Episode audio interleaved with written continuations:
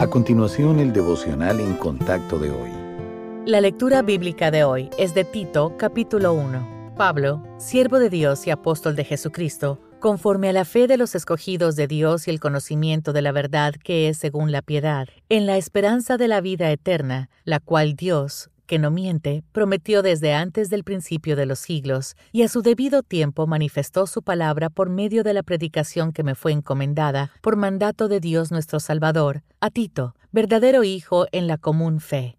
Gracia, misericordia y paz de Dios Padre y del Señor Jesucristo nuestro Salvador. Por esta causa te dejé en Creta, para que corrigieses lo deficiente y establecieses ancianos en cada ciudad, así como yo te mandé, el que fuera irreprensible, marido de una sola mujer, y tenga hijos creyentes que no estén acusados de disolución ni de rebeldía, porque es necesario que el obispo sea irreprensible como administrador de Dios, no soberbio, no iracundo, no dado al vino, no pendenciero, no codicioso de ganancias deshonestas, sino hospedador, amante de lo bueno, sobrio, justo, santo, dueño de sí mismo, retenedor de la palabra fiel tal como ha sido enseñada, para que también pueda exhortar con sana enseñanza y convencer a los que contradicen. Porque hay aún muchos contumaces, habladores de vanidades y engañadores, mayormente los de la circuncisión, a los cuales es preciso tapar la boca, que trastornan casas enteras, enseñando por ganancia deshonesta lo que no conviene.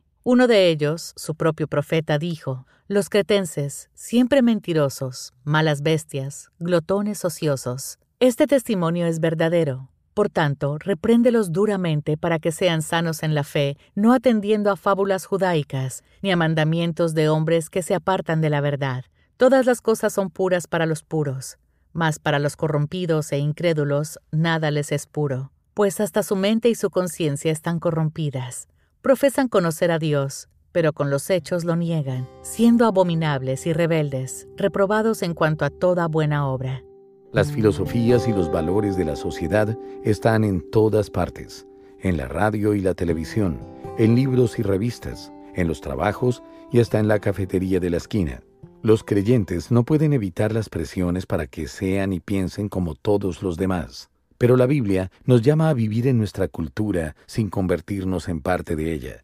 En su carta a Tito, quien ministraba en la mundana isla de Creta, el apóstol Pablo explica cómo podemos lograrlo. Quienes se consideren intachables deben ser retenedores de la palabra fiel.